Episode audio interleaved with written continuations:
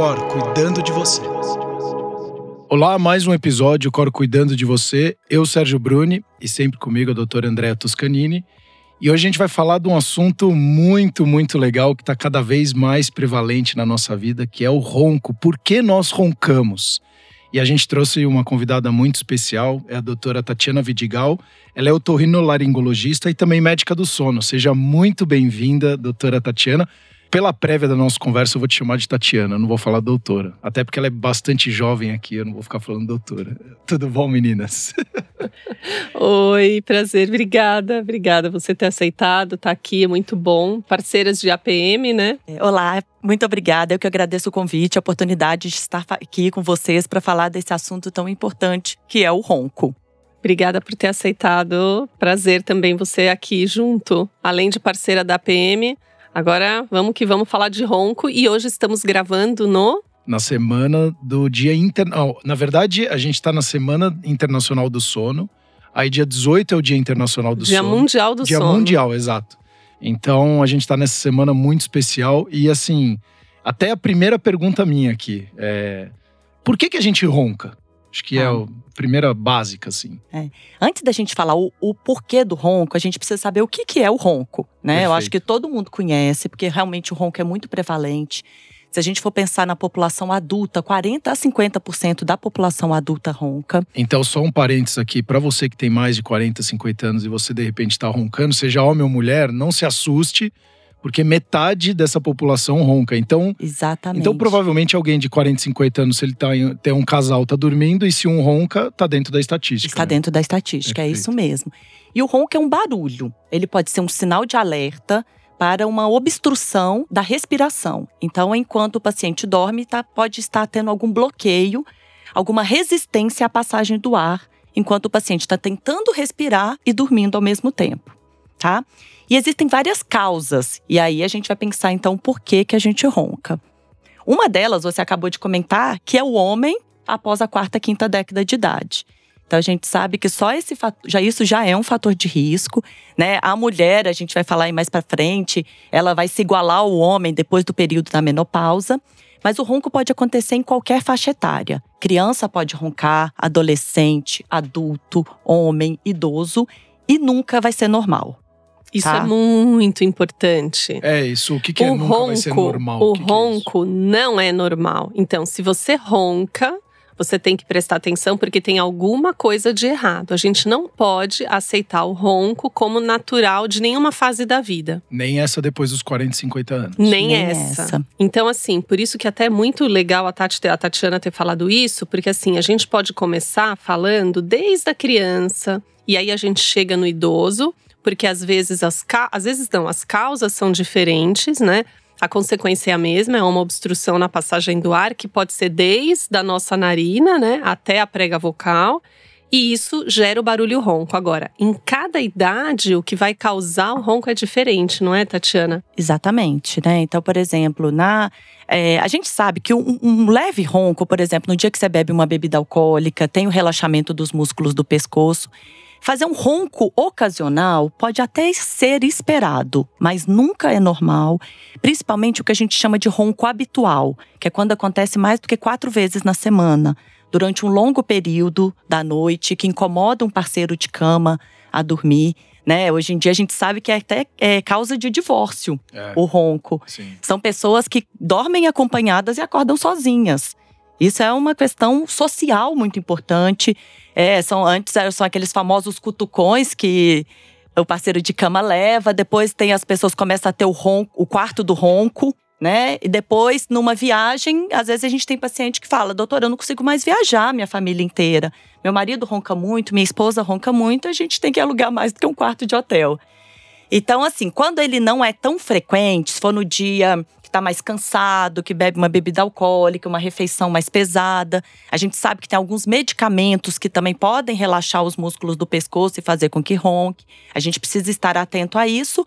Mas a partir do momento que ele começa a ser muito prevalente, muito frequente, precisa realmente ligar um sinal de alerta. O que que, é, até desculpa, o que que faz a diferença da pessoa roncar ou então aquela respiração mais profunda? Qual é a diferença, né? Quando eu identifico algo, porque eu vejo minha filha de três anos, uhum. ela respira eu ouço o barulho do meu quarto ali, a respiração dela, mas eu vejo que não é o ronco que eu, pelo menos, tenho Uhum. dentro da minha cabeça, o tradicional ali, Sim. né? Do.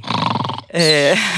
Não fa- E- Mas é uma respiração profunda. Isso é considerado ronco Então, não? ela pode estar tendo uma- o que a gente chama de respiração ruidosa. Ah, é um perfeito. ruído, mas não deixa de talvez ter a necessidade de investigar.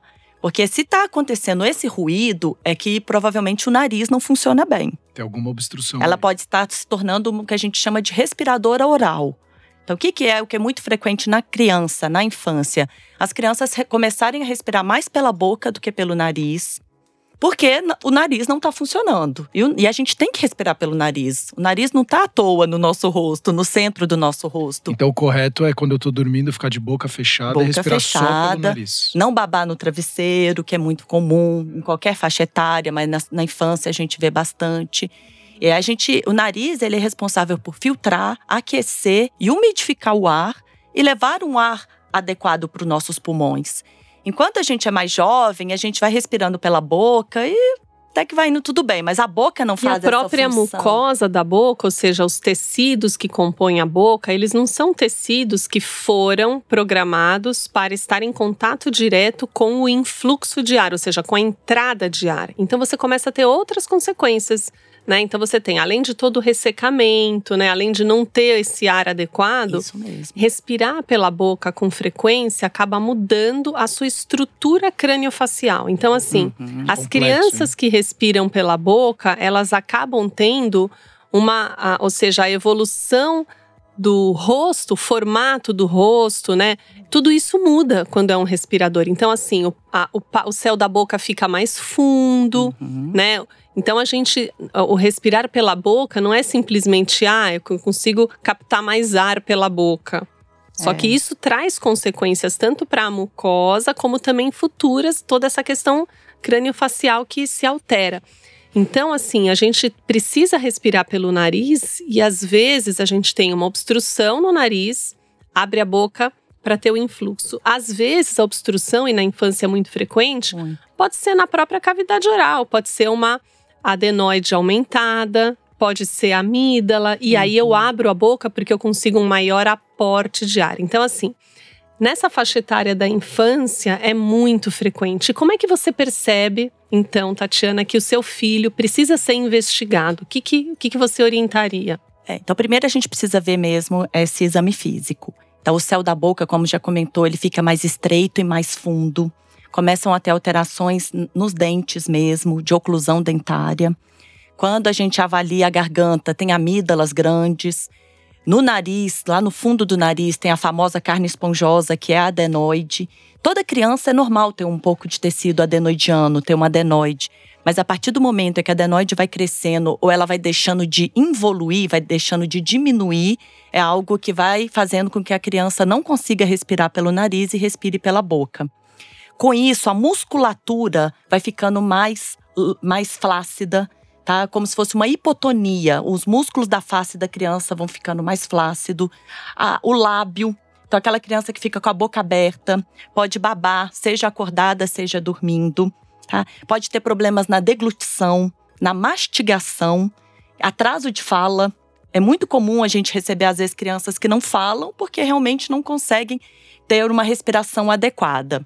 Caramba, complexo É, isso. hein? uma outra preocupação que a gente tem muito grande também são questões comportamentais dessa criança, por exemplo, na escola.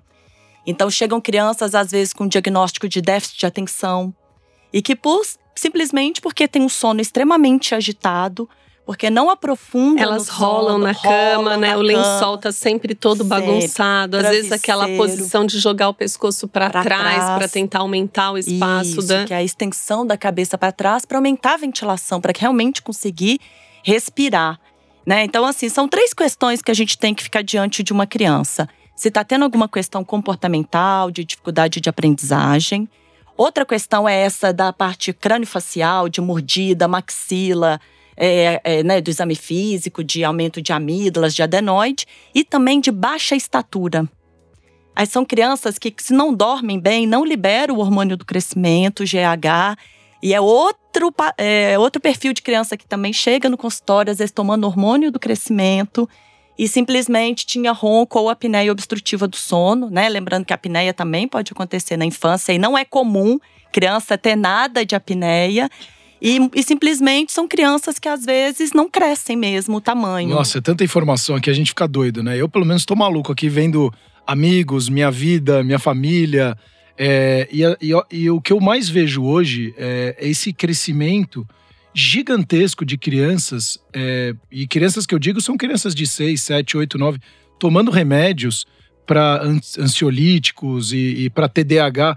E, e, aí eu falo aqui para o pai e para a mãe: olha só quantas coisas comportamentais você uhum. consegue mexer antes de ir para um medicamento. Mas a primeira coisa que ele fala, por preocupação inclusive da sociedade, que é: olha, meu filho tá mais quieto, ele tá mais quietinho, então ele tá legal para todo se mundo. Se enquadra melhor. Ele né? se enquadra melhor dentro daquilo que as pessoas dizem que ele deveria se enquadrar. Mas só que na verdade você não foi olhar a raiz do problema dele.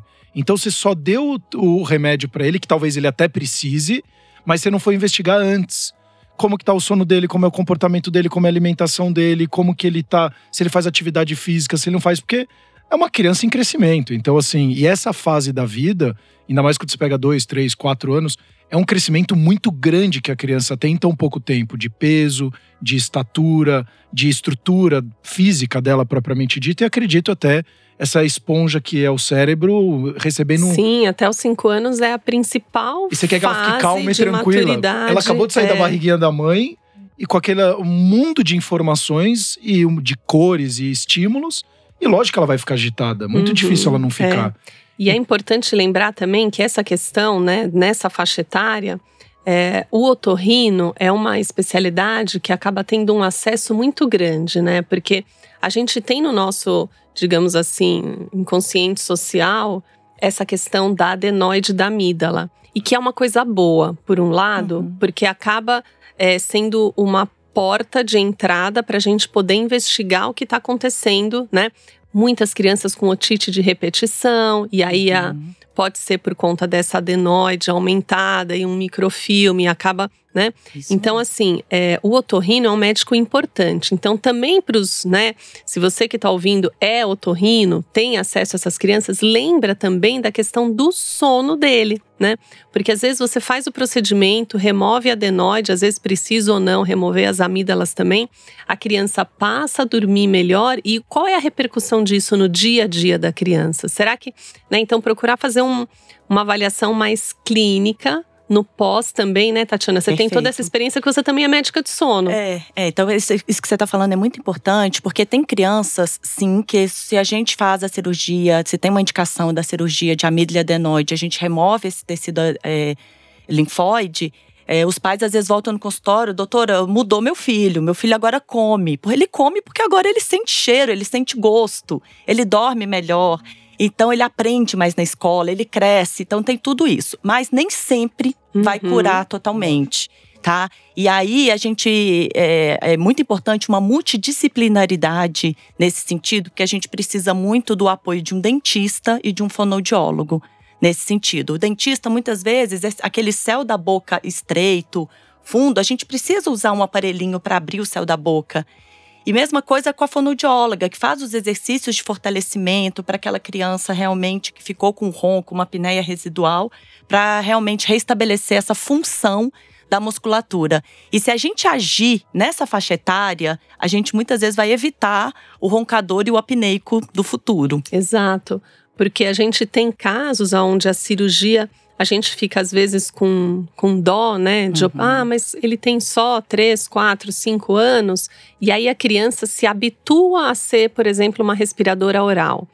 Então você faz a cirurgia, é uma cirurgia bem sucedida, mas a criança mantém o hábito de respirar pela boca. E isso também é importante corrigir. Não basta só você fazer o procedimento e depois a função ela vai continuar com aquele influxo de ar pela boca. Às vezes ela removeu só adenoide, aumenta a chance dela ter infecção de repetição por conta que a amígdala ainda tá lá.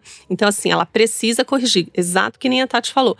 A fono vai ser super importante para fortalecer essa musculatura, né, ao redor da boca, para ela não ficar com aquela musculatura encurtada e às vezes ela fica com a boca aberta mesmo acordada em repouso, que já prejudica, e ainda por cima dormindo, mantendo E o dentista também é fundamental, porque aí a gente precisa recolocar no lugar toda a estrutura óssea.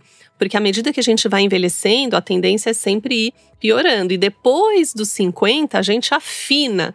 Então, imagina um palato que já está profundo e fino, com o, envelhecimento a gente afina mais ainda. Então, a gente vai cada vez mais agravando é, essa questão do sono. Então, a criança, bom, e aí se a criança ronca, se o bebê ronca, a gente precisa prestar atenção e precisa investigar e não aceitar, né? Por exemplo, a gente ir no pediatra, fala: "Olha, meu filho ronca, ele joga a cabeça para trás". O pediatra fala: "Ah, tudo bem, ele é pequenininho, é porque ele".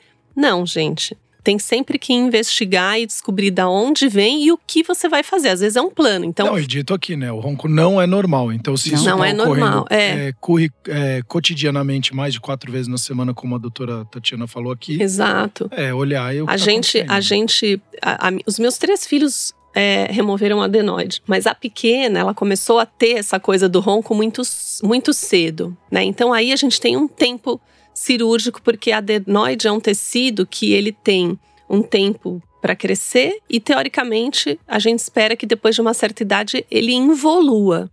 Então, acho que a Tatiana pode falar um pouquinho disso, né? Às vezes a gente espera um pouquinho mesmo para operar por conta dessa fisiologia do, desse tecido, né? Não, sem dúvida alguma. Por exemplo, a rinite alérgica por si só é uma causa também de obstrução nasal, que pode aumentar esse tecido linfóide adenoidiano e que muitas vezes a gente começa com tratamento clínico. Mas tem crianças que, mesmo com o passar da idade, elas vão piorando, vão causando mais ronco e a gente começa a ter a apneia do sono.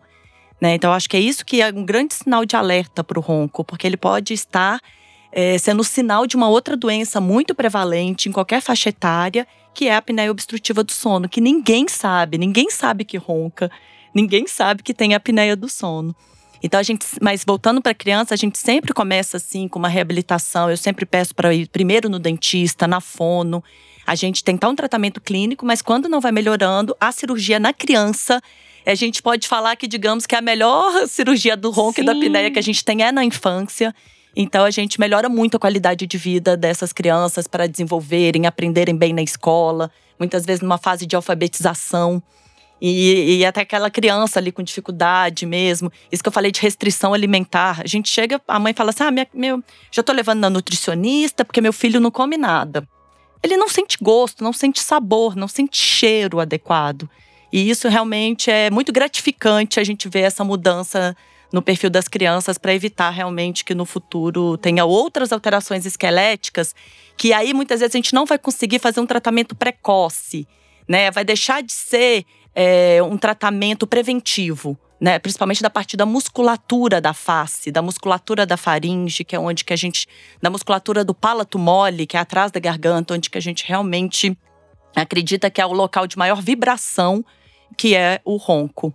E aí, passando um pouquinho dessa faixa dos 6, 7, 8 anos, indo mais já para um pré-adolescente, 10, 15 anos, que ronca. O que, que pode ser a causa do ronco nessa faixa etária um pouquinho mais avançada? Continua tendo alterações da anatomia do nariz, e aí a gente tem que investigar o desvio de septo, a hipertrofia dos cornetos, é, insuficiência de válvula nasal, pólipos nasais, sinusite crônica, então são várias as patologias do nariz. O nariz, ele fragmenta muito a noite de sono, ele causa essa resistência da via aérea superior, fazendo com que às vezes a criança, o adolescente também é, tenha dificuldade de acordar pela manhã. Então ele já tem aquele atraso de fase, de querer cada vez dormir mais tarde, acordar mais tarde, e ele ainda tem um sono muito, pode ter um sono fragmentado se tiver alterações no nariz ou na garganta. Tem o fator da obesidade também, né? O fator do peso, ele pode acontecer em qualquer faixa etária. Ele é o principal fator de risco para ronco, é o aumento do peso, é que mais estreita as estruturas da garganta, independente da faixa etária. Mas do adolescente continua sendo. Eu tenho uma dúvida com relação aos processos alérgicos. Dúvida minha mesmo. Porque a gente sempre vê que nessa faixa etária, eu não sei se eles queixam mais ou se eles fungam mais, eles têm mais rinorreia. É uma faixa etária que tem uma susceptibilidade maior a essa coisa alérgica? É, você vê isso no teu consultório ou não? Dos é uma adolescentes, impressão? não, não. Talvez não ter algum hábito de algo, por exemplo, que a gente gosta muito, que é lavar o nariz com soro fisiológico, ou é, o ambiente de dormir que não esteja totalmente tão adequado, né? Porque eu falo assim, quem tem rinite em São Paulo, pro resto da vida, vai ter que lavar o nariz com soro, que é igual escovar dente, tomar banho, lavar o cabelo, tem que colocar essa rotina de lavar o nariz. E a segunda é cuidar do ambiente de dormir, né? Com a parte de travesseiro, de colchão, de não ter muita coisa acumulada no quarto, muito livro, disco. Talvez pode ser algo por aí, aí de uma, uma higiene é. ambiental do quarto dos adolescentes. É, mas essa coisa que você falou do peso também faz sentido, porque é uma idade que às vezes eles estão numa fase de transição. É. Então, e Antes a gente estirão, sabe, um exato, a gente é. sabe que tem esse ganhozinho de peso Sim. e aí eles crescem? Isso. né? Então, talvez seja, mas como a gente já falou, não é normal, precisa investigar, é. né? Já nas meninas, então, elas, as mulheres passam por alterações, oscilações hormonais aí pro, ao longo da vida. Então, a menina, depois que entra aí na puberdade, já começa a ter, por exemplo, TPM. TPM já é uma fase de oscilação hormonal que também. Não, e como elas fazer hoje com as TPMs de menina que tá começando a ter com 9, 8 anos? Imagina. como lidar com a TPM de menina de 9 anos? Essa é mais difícil Pô, mesmo. Tá doido. verdade, verdade. E os adultos jovens que somos nós. é, aí, falando de novo das mulheres, é, tem outra fase das mulheres que elas também começam a roncar mais, que é, por exemplo, na gestação. Então, a mulher na gestação, é, é muito comum falar, ah, doutora, depois que eu tive meu primeiro filho, eu comecei a roncar. Por quê? Na gravidez ganhou peso, né? Tem essa parte das alterações hormonais, tem a parte de circulação, de é, circulação sanguínea, de modificação do corpo mesmo, refluxo. As, as, as, grávidas têm muito refluxo e quem tem mais refluxo tem mais ronco. É, a gente tem essa compressão do compressão diafragma à medida diafragma. que vai avançando a gestação. Depois no, puer, no puerpério, que continua essa oscilação hormonal, muitas vezes ainda com ganho de peso, com noites mal dormidas. E é essa fase que é muito frequente a gente ver as mulheres começarem a ter algum. Ah, você roncou essa noite, né? Às vezes no final da gestação só consegue dormir naquela devida posição. Uhum. O refluxo já não dá mais conta. Então, é, a gente vê muito é, as mulheres, as adultas jovens, começando a ter esse, essa reclamação do ronco na, na gestação e no puerpério. E o homem, nessa mesma faixa etária, ele já apresenta um aumento da prevalência de ronco, não é? Isso. O homem, pela conformação da anatomia, que é uma, uma via aérea, né, que é a garganta, que ela é mais longa, tá? E, e, isso fica mais suscetível, fica mais fácil roncar e ter a apneia obstrutiva do sono. É uma via aérea até maior do que a das mulheres, mas ela é mais longa. E aí o que acontece às vezes que a língua cai para trás, né? Que a língua, ela tem que ficar alta, a língua tem que ficar perto do céu da boca. Se a língua começa a ficar relaxada para trás e para baixo, consequentemente, é, é, vai ter mais ronco. E tem uma coisa que eu lembrei agora, que são os orientais. Isso muda no oriental, não é? Muda, muda sim. A conformação da face do oriental é que a maxila, que é o céu da boca, e a mandíbula, que é o queixo, eles são retroposicionados, ele vem para trás. Então, o espaço da via aérea dos orientais é diminuído. Ele tem uma face mais estreita tá? E consequentemente, aquela língua nem precisa ser tão grande, mas se ele deita de barriga para cima, relaxado os músculos do pescoço, os músculos da garganta, é muito mais fácil de fechar a via aérea e vir o ronco e até a apneia do sono. E aí nesse caso das mulheres orientais, então elas têm antecipado esse risco do ronco. É, não só as mulheres orientais, ou senão também o oriental que ganha peso.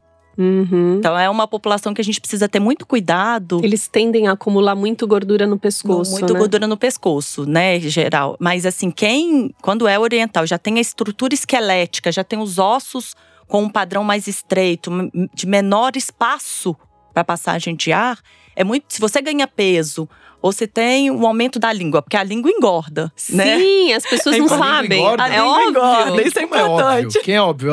Quem tá escutando aqui é óbvio para você que tá escutando que a língua engorda? A língua é um tecido, como todos os outros tecidos Pô, no então nosso a gente organismo. podia fazer um próximo conteúdo, imagina quanto vai vender, emagreça a dieta do futuro, aqui a dieta do momento, emagreça, comece emagrecendo a sua língua.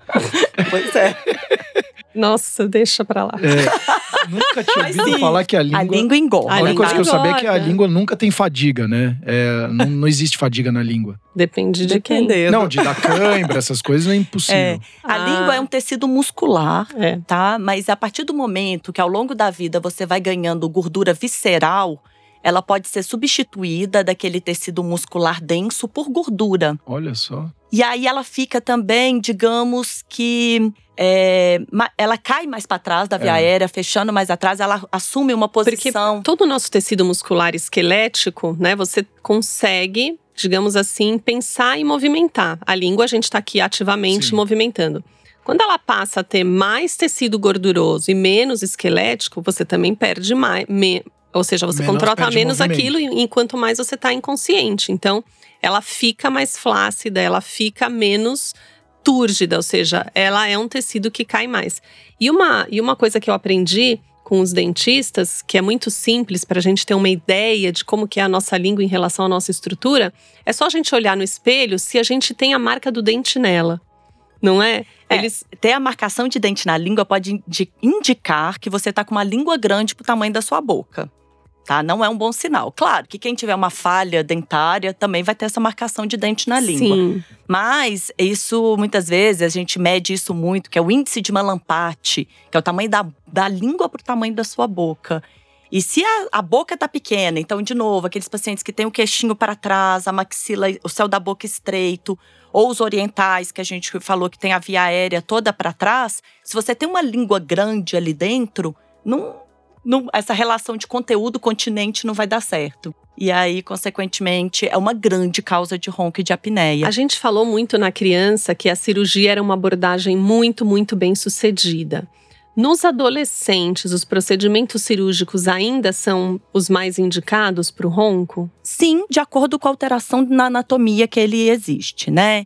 Então, se ele tem um desvio de septo obstrutivo, pólipos nasais, aumento das amígdalas, da úvula, que é a campainha, a úvula, é. né? Então, é, e se muitas vezes é um paciente um pouco mais magro, sem grandes alterações na- esqueléticas, a cirurgia de nariz e de garganta é muito bem sucedida nessa faixa etária, que a gente ainda não tem um componente muscular, que com o passar da idade a gente vai tendo componente né, muscular aí é, é, piorando o quadro de ronco de apneia.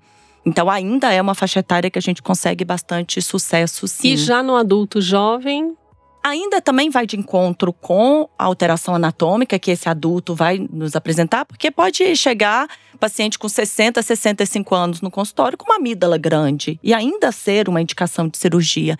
Então a gente vai muito de encontro com a, alteração da anatomia que aquela pessoa eh, está apresentando. Claro que quando a gente tem o fator idade, a gente precisa ajustar a expectativa Uhum. do sucesso que vai ter com peso, associar com Exatamente. emagrecimento. É muito comum a gente fazer terapia combinada.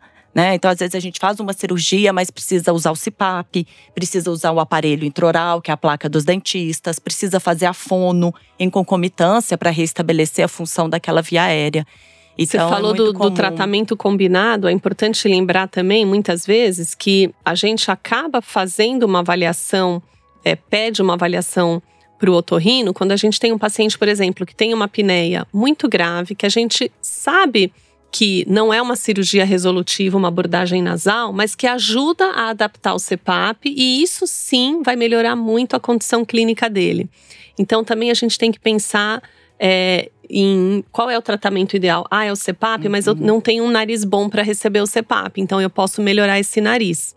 Agora, uma outra dúvida minha é em relação às cirurgias de língua. Uhum. É, no hemisfério norte, na Europa, nos Estados Unidos, tem feito muito uma cirurgia que ela tá bem promissora, que é um estimulador, como se fosse um marcapasso, tá? Que é o estimulador do nervo hipoglosso, que é o principal nervo que inerva a língua. Então essa cirurgia ela tem passado por várias modificações e tem sido cada vez é, nos mostrado um bom sucesso. Acredito que logo mais a gente vai ter aqui no Brasil, assim espero. Mas é uma, é uma opção terapêutica para aqueles pacientes que realmente não adaptaram ao CPAP, que, de- que possuem é, alterações, às vezes musculares, que precisam realmente desse marcapasso para estimular o nervo da língua. É como se te ficasse dando uns choquinhos na língua no meio da noite, para a língua ficar para frente, que a gente tem que protruir, né? Não para frente, para fora da boca. Mas o problema é quando a língua tá para trás, relaxada e para baixo. Uhum. Esse que é o problema da língua. A língua tem que ficar mais para frente ou, ou acoplar bem no céu da boca. Não, então, você tava falando isso agora e eu fiquei fazendo testes aqui, com a boca aberta, fechada, mas só de tocar a língua no céu da boca, automaticamente você respira pelo nariz. Mesmo de boca aberta. E eu tentava ficar. Porque não passa o ar, né? É, mas é, é. E como que, se você fizer esse pequeno trabalho, você já fica de uma forma muito menos relaxada, né? No sentido, você tá ativo com a língua. E a chance de roncar é muito menor. Porque depois eu soltei a língua e fui puxar o ar. É muito mais fácil você roncar quando você tá fazendo. É, mas também, né? Aí fica fácil. Não, mas aí meu É, nariz é, é. pequenininho. Ninguém tá vendo. A gente tá em Você tá com podcast. vontade de examinar o nariz? Não, mas eu, eu ia falar aqui porque eu tenho. Não, e aqui eu quero que você examine. Mas, mas vamos Não, lá. Depois- gente- é. Que bom que vocês não estão vendo o que está acontecendo. Vocês só estão em áudio. Mas tem algo bem legal que a gente pode fazer, que é uma fonoaudióloga, que me- uma fonoaudióloga do sono que me ensinou. A gente sempre posicionar a ponta da nossa língua em- atrás dos dentes superiores. É? É, se você fizer sempre essa, esse movimento, você pode ensinar para os seus filhos, quem estiver aí escutando. Tenta colocar a língua, a ponta da língua, logo atrás dos dentes da, da parte superior. Que aí você vai estar sempre forçando a sua língua a ficar mais pro alto. No e finalzinho dele, começo da gengiva, assim, atrás, não, É assim. isso, larga É. aqui em cima. Não, não, for- não encostar nos dentes, que Agora, para você não agora promover o os nosso dentes. podcast vai ser legal, né? Mas ainda falando um pouquinho sobre essa parte de gordura nas mulheres, que acho que é importante a gente falar também é das mulheres no período de climatério, pós-menopausa. Isso, é. Perde os hormônios, lá se vai o LH, lá se vai o nosso fator de proteção natural, né? Porque a mulher tem uma distribuição da gordura que ela é favorecida pela condição hormonal. Então, na hora que a gente perde isso, então a gente começa a depositar gordura muito parecido com o homem. Então, é a cintura que se Ah. vai, é o pescoço, né? As costas. A gente acaba, né? Tendo aí uma, uma perda do, da feminilização mesmo, né? E isso faz com que a mulher se aproxime muito dos indicadores de ronco e apneia do homem. É Então, mais antes da, menopausa, antes da menopausa, a chance da perfeito. mulher ter apneia é, é 1 para 3. Depois, esse, essa prevalência ela fica igual. Então, a mulher, depois dos 55 anos, tem mais ou menos a mesma, prevale- a mesma chance que um homem de ter apneia. E hoje, se um terço da E população aí- tem apneia, né? Então, após os 50, esse fica exatamente Elas se igualam. É, Eles e se aí é uma igualam. questão muito, muito interessante, porque a mulher que nunca roncou, que nunca teve nada, de repente o marido se vinga da vida inteira ela ter cutucado ele e vi- virado. E agora ele fala: você ronca e ela não acredita. É, lógico. Não acredita, porque ela ronquei nunca minha vida roncou. inteira, como é que eu vou roncar Agora eu hoje? tô roncando, meu Sim. peso tá o mesmo. Então, assim, é uma questão importante também, né? O ronco. E a mulher, eu tenho a sensação que ela, depois que ela aceita, porque é difícil, é um processo, né? Demora. Mas depois ela procura mais ajuda, né? E procura resolver a questão do ronco, porque né, é um fator de, que Ah, incomoda você muito a mulher. Desde a, do começo, e eu acho que o público gay ajudou muito o homem nessa questão de, da busca pelo, por se cuidar mais e tudo. Eu acho isso muito legal, porque eu vejo a mulher, ela vai num, num ginecologista desde pequeno. O homem, quando vai fazer o exame do toque com 40 anos, que no caso eu fiz, é um. Já tá quebra- no lucro, né? Porque homem com 40 anos é minoria que faz o, o toque. Então, Óbvio. Então, então, olha como a gente tem uma questão cultural que influencia nas nossas tomadas de decisões para pior, né? Então, que é pior, por isso é. que até o câncer de próstata é o que mais mata os homens, né? Então, você, eu imagino que uma mulher descubra que tem alguma coisa, para ela ir para um médico e fazer um exame e saber o que tem, para ela é muito fácil. Porque afinal, ela já Toda tá indo no gene- vida, a vida é. inteira, ela sempre se cuidou, né? É, então e é- aí você falou uma coisa interessante do ginecologista. A gente sempre reforça muito isso. O ginecologista, ele é um médico, é uma especialidade que a mulher nunca deixa de ir. A gente deixa de fazer tudo menos de ir no ginecologista uma vez por ano. Então aqui vai um alerta para o ginecologista como o papel dele é importante na investigação do sono. do sono É. da mulher. É muito importante. A gente precisa ter essa parceria com o ginecologista. né? Não só isso que a gente já comentou, de desde da, do período de puberdade, de, de gestação. E aí, quando chega o período do climatério, Né? Então, quando é isso, paciente, a mulher deixa de menstruar e ela entra então na menopausa. Com isso, o que, que acontece? A queda dos hormônios. E quanto mais cair os hormônios, estrógeno, progesterona, a gente vai perdendo a nossa proteção. E com isso, vai tendo uma maior flacidez, menor tônus dos músculos da faringe, dos músculos da garganta. Porque lá se vai o colágeno, vai que também. compõe a fibra muscular. Então a gente não perde isso. só o colágeno na não. pele. Olha a crueldade.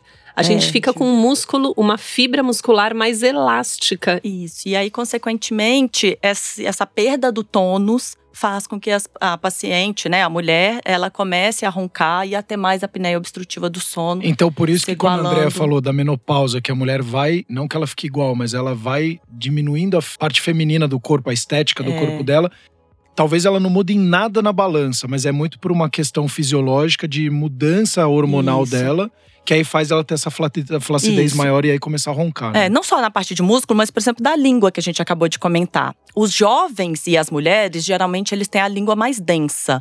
Os homens e os idosos, uma língua é, mais acometida com gordura mesmo. E isso e essa deposição de gordura na mulher que vai acontecendo em outros locais do corpo modifica também a, a, a, gordura da mulher, que antes era subcutânea e começa a ser uma gordura visceral. Ah. E a língua começa a ser um órgão de gordura, de acúmulo de gordura visceral. visceral e isso consegue, acontece essa modificação do padrão de gordura da mulher depois do período da menopausa. E aí também, só fazendo Idoso, um parênteses, né? é esse aumento da gordura visceral, ele já vai, né? Além da gente ter essa questão toda da apneia, mas já é um fator de risco de doença metabólica.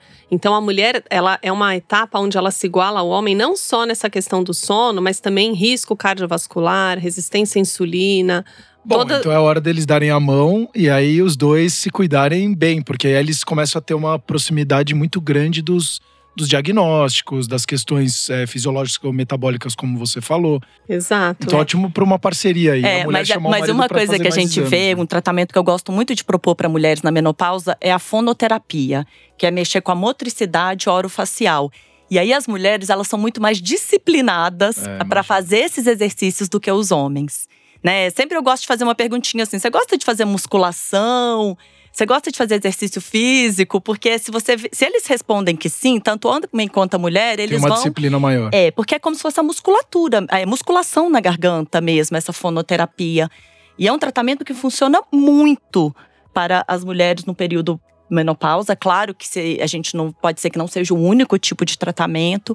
Ela muitas vezes vai ser dessa terapia combinada, mas as mulheres têm muita disciplina em fazer esses exercícios que precisam E também vale a gente falar do aparelhinho intraoral, né? A gente Sim. falou de cirurgia, falou um pouquinho de CPAP, mas em outros episódios a gente fala muito de CPAP, né? Isso. Às vezes a gente tem só ronco, sem uhum. apneia associada. Né? Isso. E o aparelho intraoral de avanço mandibular, ou seja, ele traz o queixo um pouco para uhum. frente, ele ajuda a aumentar o espaço da via aérea lá atrás, ou seja, ele melhora a passagem do ar e com isso a gente tem melhora do evento ronco. Exato. É, são os quadros mais leves, né? Não só ronco, se for uma apneia leve, até mesmo uma apneia moderada que não tem grande dessaturação do oxigênio, né? Que não cai muito oxigênio enquanto dorme, a gente pode sim propor o aparelho intraoral. É um tratamento que eu gosto muito. É, você chegou a comentar que muitas vezes a gente precisa fazer uma cirurgia do nariz para o paciente é, conseguir dormir bem com CPAP. Para essa placa que o dentista do sono que faz, o nariz também precisa estar tá livre. É muito mais fácil qualquer paciente, qualquer pessoa dormir, seja com aparelho no nariz, seja com um aparelho, uma, uma placa dentro dos dentes, quando a gente respira bem pelo nariz, quando a via aérea está livre. Então, muitas vezes, a gente indica uma cirurgia do nariz para permeabilizar a via aérea e preparar para entrar o CPAP, para entrar essa placa do avanço do queixo, que é um tratamento fantástico. Tem muitos estudos aí na literatura que mostram não só a resolução de ronco e apneia quando os quadros são mais leves, e com impacto também na sonolência, produtividade, cansaço. E metabólico E metabólico também, também cardiovascular. Então, Exato. acho que a gente tem um grande ganho. Então, a gente tem um grande arsenal de tratamento tá, para o ronco e para a apneia do sono.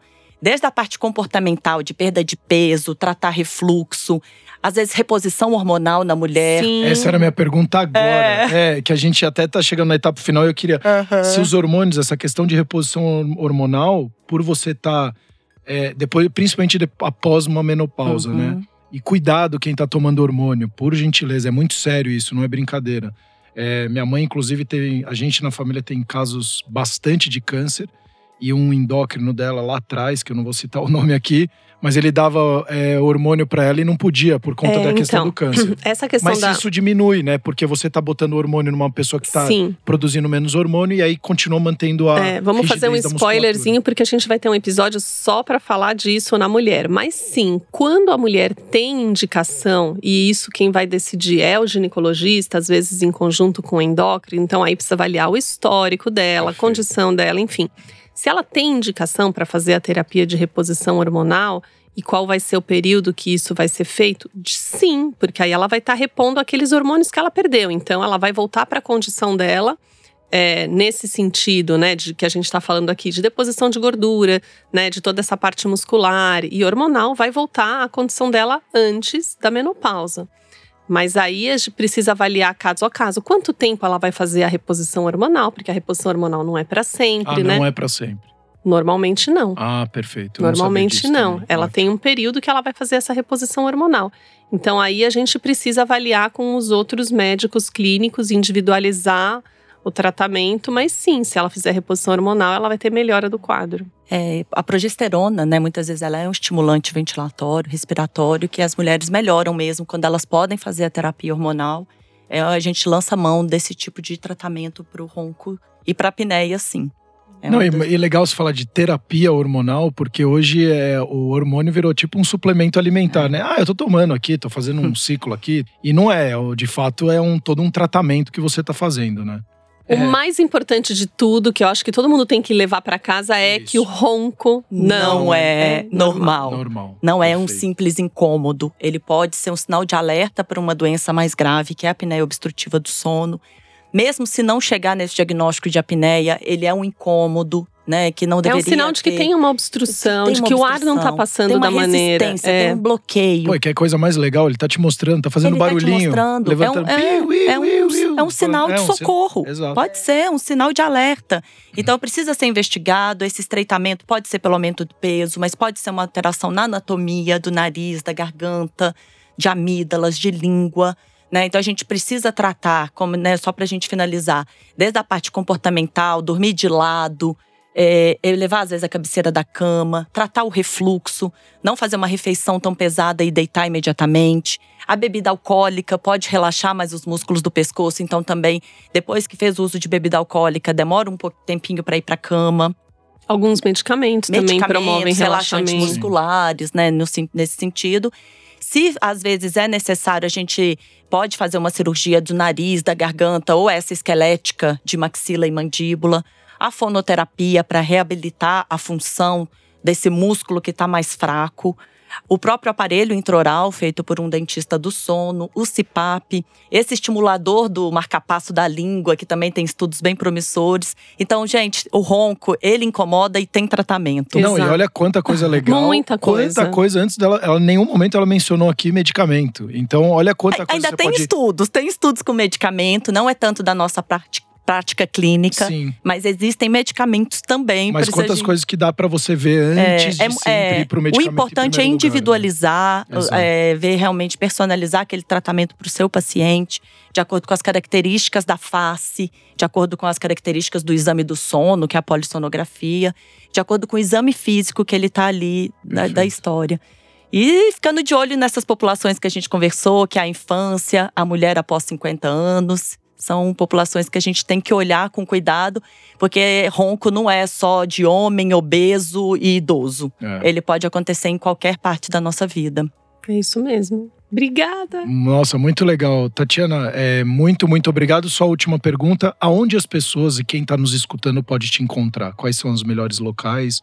É, enfim, Bom, eu tenho meu consultório, perfeito. tá? Que se quiserem pode é, acessar e falar lá com a minha secretária. É, pode me encontrar no meu perfil do Instagram, doutora Tatiana Vidigal. E eu trabalho também dentro do Instituto do Sono. Ah, legal. Obrigada. É. Foi uma delícia conversar com você. Muito. E para você que está nos escutando, nos traga sempre feedback do quais assuntos você gostaria de, de que a gente trouxesse aqui para poder te ajudar a tomar melhores decisões. Quando a gente fala de saúde, sempre vá atrás de boas informações, bons profissionais antes de tomar alguma decisão. E como aqui a doutora Tatiana falou e a Andréia aqui, olha que coisa, quanta coisa legal a gente trouxe para você poder investigar o seu filho ou amigos, enfim, que estejam passando por isso antes muitas vezes de você já logo dar o remedinho para ele e resolver o problema, porque perante a sociedade seu filho está mais calmo. Então, antes de você olhar tudo isso, ver se ele está dormindo direito, se ele está tendo uma boa uh, rotina, se ele está fazendo as coisas corretas, e aí sim depois você vai tomar algumas decisões um pouquinho mais drásticas. Muito obrigado de novo, até os próximos episódios, o Cor cuidando de você.